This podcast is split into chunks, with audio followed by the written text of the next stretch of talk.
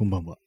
夜部屋で朝を待つ第367回スタートです。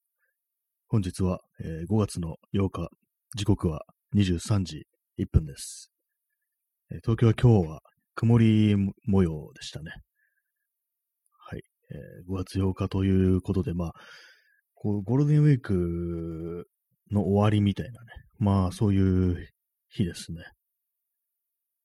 で、今日のタイトルなんですけども、銀ブラかっこ戦前の言葉とありますけども、銀ブラっていうのは、あの、銀座をブラブラすることらしいんですね。で、これがあの、最近の言葉じゃなくて、全然あの、ね、こう、戦後の言葉ではなくて、昔から、大昔からある、こう、いう言葉らしいんですよ。そう銀座というものが非常に繁華街として、まあ、栄え始めた時に、こう、銀座をブラブラするっていうね、そういう遊び方、ね、過ごし方っていうものをこう略して銀ブラなんていうふうに呼んだらしいですね。で、まあ今日はあの銀座に、銀座に行ってきたので、こう銀ブラというタイトルをつけた、多分ただそれだけのね話なんですけども、今日四谷からあの銀座までこう歩くという感じのことをしてきました。まあ最近あの、膝が痛い、膝が痛いという話をしたんですけども、まあ、だいぶ良くなってきたんで、結構歩けそうな感じだと思って、それを言ってきたんですけども、まあ、結構最終的にかなり歩きましたね。あの、そうですね、四谷から銀座まで行って、銀座からまた戻ってきて、なんか新宿駅まで行くってことやったんですね。そこまで行くなんてことやってたら、多分20キロぐらいは歩いたんじゃないかなっていう感じですね。直線距離だとまあそこまで行かないはずなんですけども、多分ね、その歩数から計算すると、おそらく20キロぐらいは行ってるという感じですね。まあ、結構もう、この一週間ぐらいなんかこう膝が危ない、やばい感じだったので、ちょっと気に気にはなってたんですけども、大丈夫かなぐらいのことは思ってたんですけども、まあ、昨日からなんか結構、割となんか急激に良くなったような、そういう感じで、普通にまあ、でも階段の下りとかじゃなければ結構まあまあ、こう行けるみたいな感じで、でまあ今日結構歩いたんですけども、まあ普通に大丈夫でしたね。特に膝が痛くなるだとか、本当なんか激痛みたいなそんなことはないですね。一般的なあの、ちょっと筋トレ、筋トレじゃないや、筋肉痛みたいなのは、歩き疲れみたいなのもありますけども、特に関節にダメージがいってるそういう感じではないという感じでございます。銀座であの、あれに行ったんですよ。銀座6っていう、まあ、商業ビルっていうんですかね。元はなんかあの松坂屋、銀座松坂屋があったところに、こう、確か2013年ぐらいに銀座松坂屋が、こう、まあ、古いからっつって取り壊して、その後にできたっていうような感じだったんですけども、でまあ、そこに行ってきて、で、まあ、ああいう商業ビルだからといって、別に何か買い物したいというわけではなく、屋上に上がりたいというね、どうもそういう、ね、屋上は結構空中庭園といってのが非常にいい感じの屋上があるなんていうことらしく、そこに行ってきました。でも入る前はそんな期待してなかったんですけども、やっぱりあの、なんだかんだ言ってこう、ね、ああいうふうに人がたくさんいるようなところにある大きなビルの、ね、屋上だからまだ結構、ね、人でごった返しだとりだとか、あと、あれですね、座るところがないだとか、まあ、そんな感じですごい過ごしにくいところなのかなっていうふうに思ったんですけども、ところ意外にも今日行ったら、人はまあまあ少なくて、空いてて、でまあ、な、どの辺が空中庭園かっていうと、まあ芝生みたいなのがちょろっとあるのと、あとまあその手の熱帯植物っぽいものが植えられてるコーナーがあるっていう、そういう感じで、まあ庭園感っていうのはまあそこまで濃くはないんですけども、ただ前のは結構まあ、外側のその景色がね、ちゃんと見れるっていう感じで、でもちろんあの、簡単に表に出れないような感じにはなってますけども、あの、一応なんかガラガラスっていうかなんで、透明のね、なんかこう、アクリルの板みたいなのがなんかこう、ちゃんとね、こうあって、まあそういう感じで外がね、こう、外っていうかまあそこからの景色が眺められるというところで、確か何回ぐらい ?11 回ぐらい、建てぐらいなのかな、そこは。まあそれでも結構眺めがいいですね。で、ちゃんともう座れるベンチとかもあるし、しかもそれもあれなんですよね。あの、あれがない、あの、仕切りがないタイプのね、やつなんで、まあそこで仕切りつけてもって感じなんでしょうね。まあその入る前にまあ、選別されてるということで、まあそれでこう、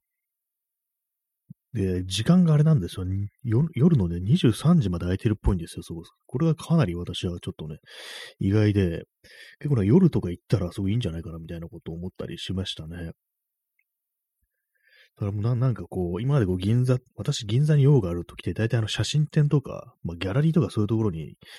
行くぐらいしかなかったんですけども、基本的にはその、ギャラリーとか、あと、銀座グラフィックギャラリーとかいうところがあって、そこであのなんかいろんなこう、展示とか、あと、ちょっと図書室っぽいところがあって、そこでいろいろ昔の広告年間みたいなところから見れるんで、たまになんかそう行ってみたりしてるんですけども、まあ、それ以外しかな、それ以外の特に用事ってものはあんまなかったんですけども、まあ、その銀座6、そういうとこ行ったついでになんか銀座6寄って、こう、あれですね、上まで上がってみるなんて、そういう過ごし方するのも結構いいんじゃないかななんていうふうに思いましたね。はい、コーヒー飲みます。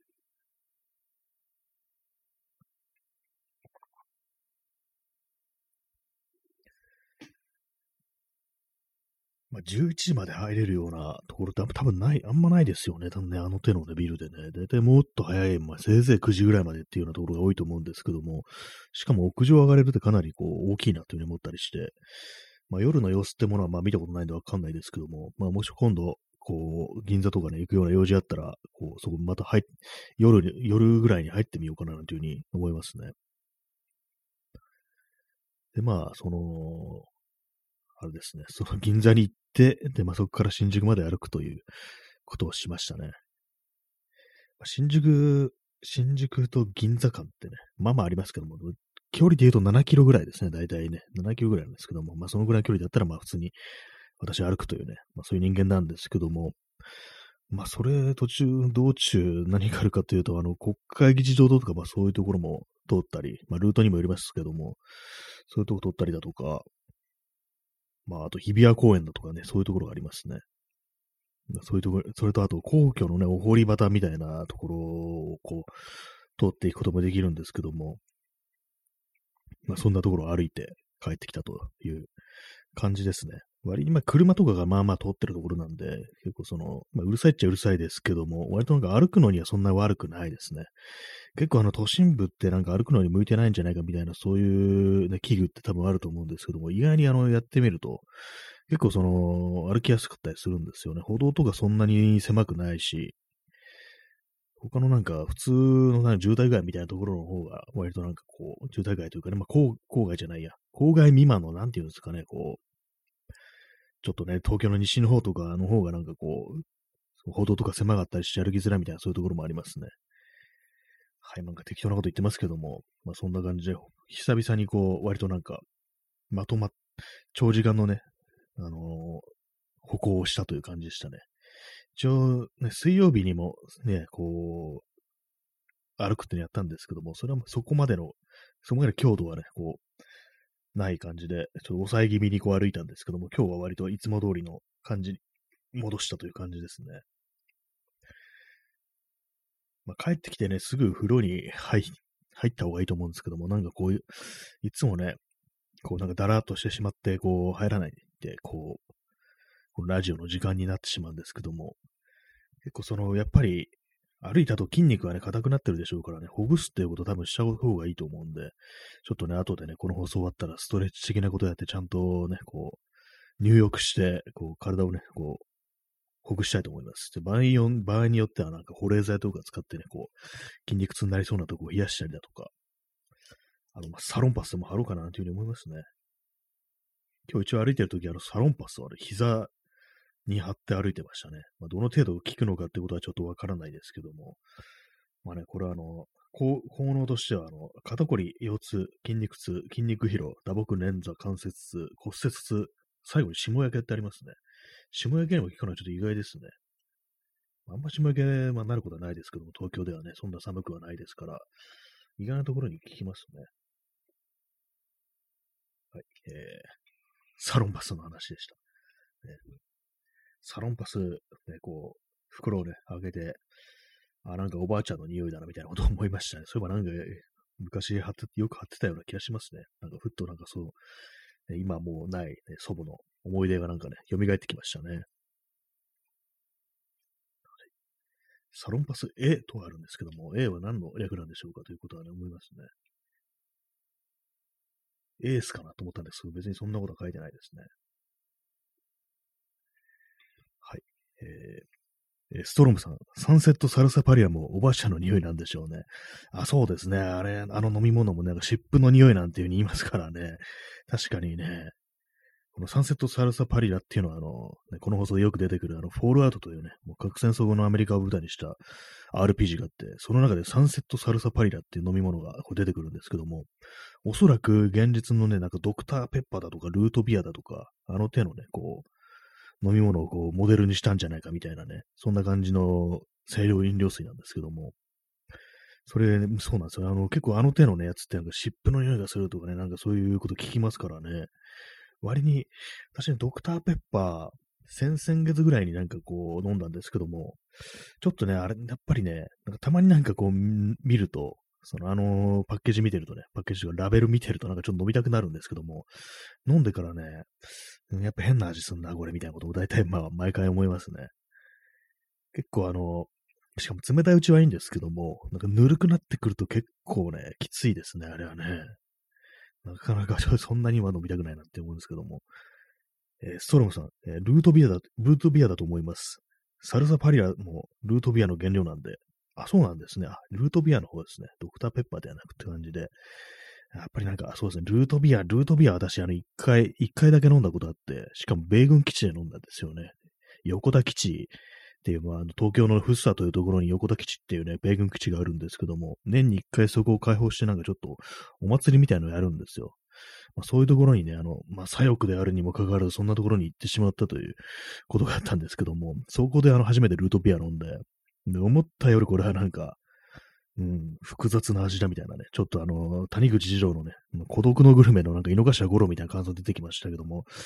これ、これかルートビア結構きついな、みたいなね、こと思いましたね。ドクターペッパーだとまあまあいけるって感じなんですけども、ルートビア、ちょっとね、香りがなかなかのね、こう、あれだなと思って、ちょっと自分では思い出せないですけども、なんかそのと、ね、飲んだ時は結構、うん、これ結構きついかもな、みたいなこと思いましたね。やっぱりこうサンセットサルサーパレオもなかなかきつめなね、飲み物なんでしょうね。まあでも文明崩壊後のね、核戦争後の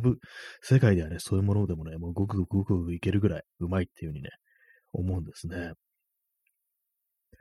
えー、P さん、リコリスの匂い。なんかリコリスって聞いたことありますね、リコリス。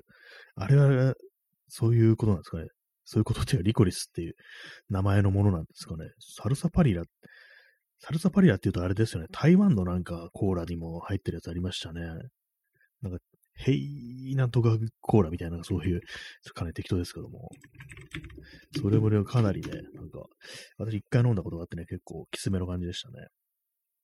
あ、リコリスはあれさ、飴、飴みたいなやつ、いや、グミかな。なんかあります？黒い、黒いなんかお菓子ですよね。なんかあの、ハーブらしいですね、どうもね。こう見てみると、スペイン肝臓を添加した菓子、リコリス。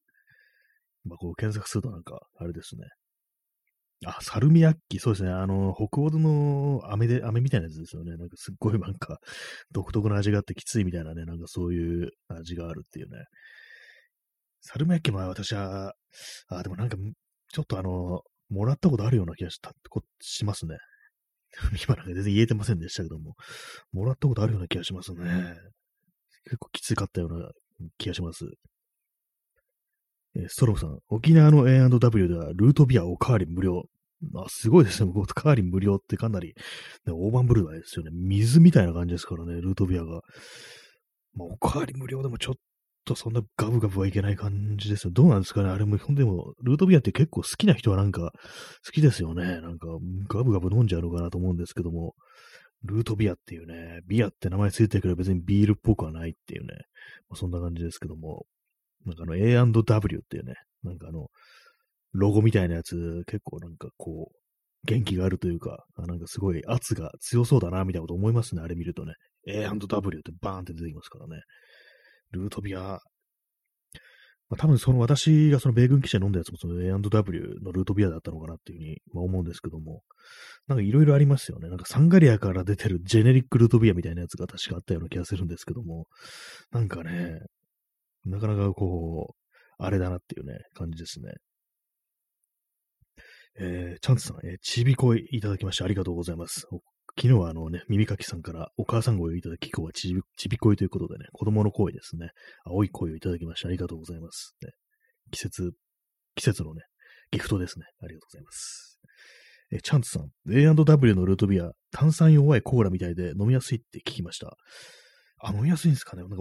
私多分その米軍基地のやつ、おそらく A&W だと思うんですよね。なんかちゃんとは見てないんですけども、缶のやつだったと思うんで、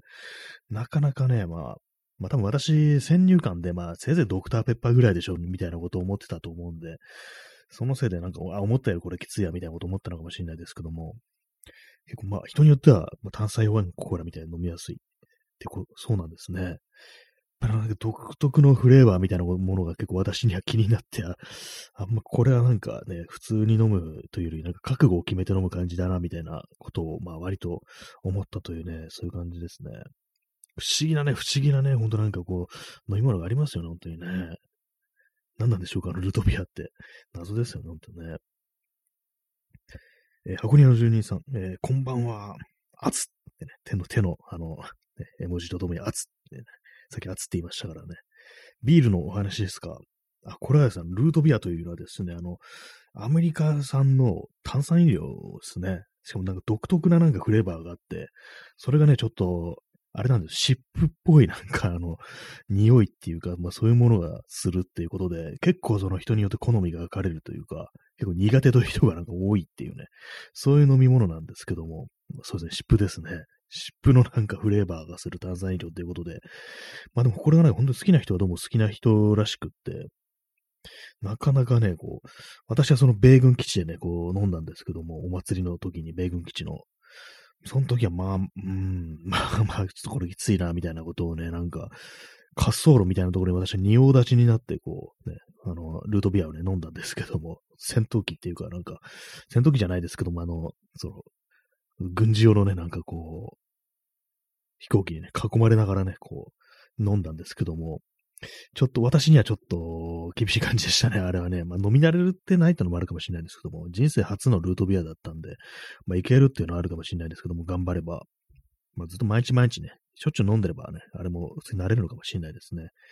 結構香りっていうものはね、なんかこうずっと変えてると麻痺してくるっていうか、それが当たり前になっちゃってて、当たり前になっちゃって、で別に普通にいけるみたいなね、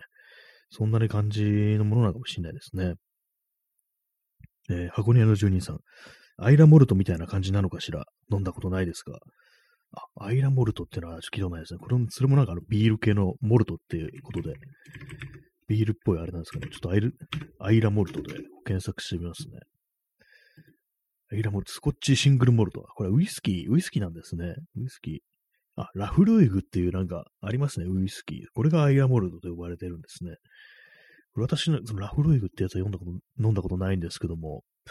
結構ね、私にとってあの、ウイスキーっていうと、ね、あの、普通に日本で売ってる、あれですね、あの、トリスとかね、まあそのぐらいのあれしかね、あんまこうよく知らないんですけども、結構いろいろフレーバーみたいなのがあるんですね。あ、箱根の住人さん、ヨードチンキの香りと聞いたことがあります。あ、なんか癖ありそうですね。ヨードチンキって、なんかあれですね、薬とかに使われるやつですよね、ヨドチンキって。なんか赤チンとかに、もう今赤チンとかあるんですかね。なんかそういうものに使われる名前ですよね、なんか。ヨードチンキ。赤チンって名前なんだよって感じですけども。やっぱそうみたいですね。あの、検索したら、なんかヨードチンキっていうね、なんかものが出てきましたね。箱根屋の住人さん、赤チン懐かしいってね、なんかこう、あれいつぐらいまであったんですかね。私、ね、子供の時はなんかありましたけども、多分ね、なんかもう、今はね、そんなにはメメジャー、薬としてはメジャーじゃないですね。塗り薬としてはね。殺菌消毒に使うみたいですね、なんか。え P さん、赤チンは水銀入り。あ、そうなんですか。箱根の住人さん、ギラギラしてましたよね。あ、それ私は知りませんでした。そういう色をしてるんですね。今なんかあの、木、用土賃木。木ってあの、希望の木ですね。あの、薄、多分薄めたっていうことだと思うんですけども、そういうものを今画面に表示、用土賃木で検索して出てきたんですけども、特に水銀に注意ということは書いてないですね。要素が入ってて、で、添加物にヨウ化カリウム、エタノールを含有、含有しますってことで、まあ、多分水銀入ってたらシャレにならないから今はもうないんでしょうけども、昔はなんかそうだったんですね。ちょっとびっくりですけども。ね、傷口に塗るようなものに水銀入ってるってなんかね、こう、体の中入ってきちゃうんじゃないかいっていうね、思いますけどもね。ヨードチン。まあでもなんかあの、すごくね、消毒ということでなんか結構効きそうな感じしますよね。あのなんか、色がね。ヨードチン、ヨードチンって名前がまずすごいですからね、なんかね。まあ、なんかこう、でも怖いですよね。ヨードチンキ。真っ赤だから、真っ赤だからなんか血みたいでね、なんか、傷口に血を塗るみたいな感じで結構怖いような、そんなね、ところありますね。えー、箱庭の住人さん、水銀かどうかは存じ上げませんが、まあ、水銀かどうかわからないけれども、ギラギラはしてたという、そういうことなんですね。やっぱ何かしらそう、なんか入ってるんですかね、そうギラギラするような。さすがに水銀ね、まあね、このね、ね何十年かでは使ってないとは思うんですけどね、本当なんか戦前とかそういうレベルじゃないかなと思うんですけども、どうなんですかね。えー、ストロムさん、血を飲んで回復。ああ、なんかね、そういう、そういう世界観がなんかありますね。吸血鬼みたいな感じでね、なんか、なぜかこう血液パックをね、ごくごく飲んで、なぜか体力が回復するみたいなね、こう謎のなんかね、こう、そういうシステムみたいなものがね、こう、あったりしてなんてこと考えちゃいますけども。コーヒー飲みます。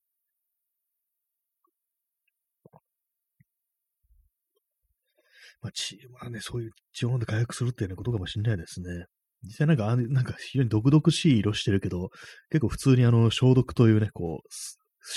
効果があるってことで、なんか割と地味だな、こいつみたいなことをね、思っちゃいますね。あ、箱庭のジュニーさん、えー、血を固めたソーセージとかありますよね。ありますね。なんかあのー、ブラ、ブラッドソーセージみたいなやつ。イギリスがなん、イギリスなんかね、そういうの結構、名物みたいな感じで、こう、朝食になんかベーコンとかね、豆とかと一緒にこう、血を固めたソーセージなんていうのは出てくるらしいですけども、あれ美味しいんですかね？なんか血はなんか結構、その味としては結構きつそうな気がするんですけども、どうなんですかね。血の匂いっていうのなんかありますよね。なんか独特な感じの鼻血が出た時とかなんかたまに感じるんですけども、なんかあれ食べ物として食べていけるのかななんていうふうに思ったりして、まあ何かそれも味付けみたいなものに工夫を凝らしてるのかもしれないですけども、なかなかね、あのー、たまにね、こう、写真とかで見ると、血か、これ血なんだよな、これってね、こと思うとなんかあんま食べたいとは思わないみたいなね、そんなことどうしても考えちゃいますね。まあ、食わず嫌いということを実際、ね、実際食べてみたら美味しいのかもしれないですけどもね。はい。なぜ赤 赤チンの話なのかと思ったんですけども。えー、箱庭12さん、マラソンしてると喉に血の味がし,、ま、してました。あ、それ走りながら、それはあの、あれですかね。あのー、鼻血が出てるってことなんですかね。鼻からこう喉の奥に落ちてきてるって、そういうことなんですかね。あの、確か話し出した時とかね、なんかこう、ありますよね。なんか喉に血の味がしてるっていうね。ああ今、これ鼻の方に落ちてきてるみたいな。あ、喉の方に落ちてきてるみたいなのありましたからね。結構血はね、血のね、味はね、あんまこう、味わいたくないなってことを思ったりしますね。ってね。まあ、なんででしょう。鼻血は出てなかったのですが。あ、そうなんです。なんか不思議ですね。なんか、どっかから出血してたんですかね。喉、喉から出血してたってなんか結構やばそうな気しますけども。ただマラソンって、あの結構ね、あの呼吸が荒くなりますから、なんかその関係ですかね。ちょっと充血してたみたいな、なんか、そういうことだったりして、なんかあんま体にはちょっとね、良くないのかもしれないですけども、なんかね、不思議ですよね。血の味はね、自分の血はなんかまずいですからね、基本的にね。あれはなんか、そんなに味わいたくないと思うんですけども、まあ、動物の血をね、こう固めたソーセージということで、意外にいけたりするのかなというふうに思ったりして。まあ、血ならあれですよね、結構、割と再生産できるから殺さなくても作れるっていう、ね、血を抜けば、そういう、まあ、料理ではありますけども、まあ、血も抜きすぎると死んじゃいますからね。まあ、そういう難点がありますね。ちょっと気持ち悪い話ですけど、人間の血をこう、ね、こう、原、材料にして作ったソーセージって、一体どんな味がするのかなと思うんですけども、かなり気持ち悪いですけどね、これなんか、カニバリズムっぽい話してますけども、なんかどうなるんですかね。やっぱでも、人間食べ物がなんか雑食だからやっぱ結構血の味もきついのかもしれないですね。草食動物の血ならなんか割とそんなにこう、ね、やばくなくって、こういけるのかなというふうに思うんですけども、ストロムさん、やはりネルソンの血、あ、昨日出た話ですね。あの、ネルソン提督、ね、の、あれですよね。南北戦争だったかな、独立戦、なんとかあの、アメリカと、イギリスか、イギリスがなんかこう、アメリカと独立戦争で戦った時に、こう、まあ、いろんな、かなりこう、先行を上げた人だということでね、こう、亡くなった時にね、こう、ラム酒の樽に、まあ、こう、船の上でね、こう、船でこう送らなきゃいけないんだよ、遺体を。それをまあなんか腐らないようにアルコール漬けにして、ラム酒漬けにして、ね、こう、こう保存してたら、こう船員たちが、そんなあのね、武勲のあるこうね、ね、こう男のこう、の、ね、先行にあやかりたいみたいな感じで、その樽から酒を飲みまくるっていうことでね、まあ一つの、まあそのね、血を飲んでる的な感じですからね、ちょっとしたあの、カニバリズム的なね、感じですからね、食人的なね、こう、ニュアンスがありますからね。その感じでやっぱりそのネルソンの血っていうのは思い出しちゃいますね。箱庭の住人さん、デリカッセン、デリカテッセン。あの、昔の映画ですよね。私それ見たことないんですけども、なんかあの、非常にインパクトあるね、なんかこう、パッケージみたいな映画のね、パッケージみたいなのね、こう、記憶にありますね。なんかその食人的なね、内容だったということはなんかこう、なんとなく危機で知ってるんですけども、結構ね、たまになんかそういうのありますよね、本当に。きつめのね、描写がある、怖い、怖い映画というか、もうホラーというよりはなんか本当になんかそういうショッキングな映画みたいなね、ありますけども、まあ有名なのだとあれ何でしたっけ、ネクロ、ネクロなんとかとかありましたよね。私は見たことないですけども、怖い、怖いんで。普通になんかあの、屠殺の場面みたいのがなんかこう、出て、ね、ああ、そうですね、ストロムさん、ネクロマンティックですね。そうですね。なんかそう、屠殺のシーンがあって、私のね、こう、友人がそれ見て、なんかあの、肉食できなくなったとかなんか言ってましたね。それも、ちょっときつくってとか言って、やっ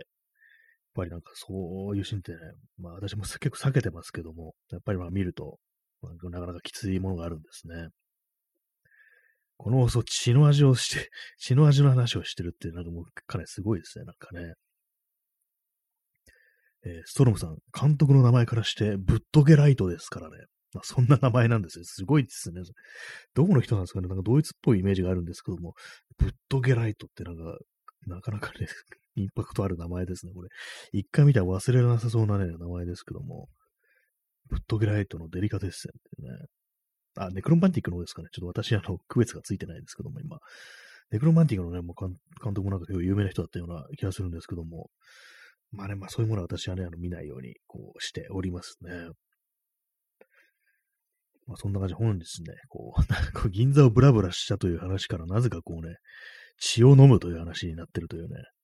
ななってますけども、なんかね、すごいですね。なぜこう、ルートビアの話から結構いろんなところに飛びますね、本当にね。なぜこんなところにってね、思いますけども。笑っちゃいますね、本当にね。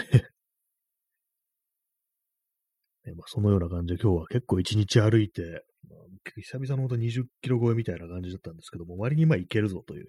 ところで、まあ、だいぶ回復してきたんですけども、なんかゴールデンウィーク最終日に治るっていうね、なんかこう、嬉しくないような、なんかそんな気がしますけども、なんか、あれですね。まあ、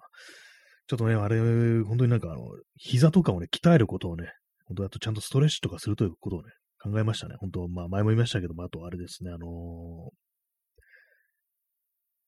箱根のジュニさん、よかったですね。ありがとうございます。本当になんかこう、結構もう一時期はなんかもう結構やばい、膝ずっとこうだとどうしようなんていうふうに思ってたんでね、治ってよかった。まあまあ治りかけですけども、ちょっとね、軽くなってきてよかったです。そうですね、そうです。あと、あれですね、体重を減らすっていうことも、ちょっとね、考えようというふうに思ってます。ね、減らそう、減らすということを考えようというふうに思ってるっていうのが非常になんかね、こう、持ってもらった言い回しですけどもね、まあちょっとね、まあ、またね、リバウンド、数学ね、2ヶ月ぐらい前にちょっと痩せたんですけども、またリバウンドしたということで、また重くなってると思うんで、まあ、ちょっとね、なんかこう、ね、やった方,、ね、方がいいなと思いますね。まあ、アゴリアの住人さん、痛風の発作でも膝痛くなることがあるそうです。それにちょっと考えちゃいましたね。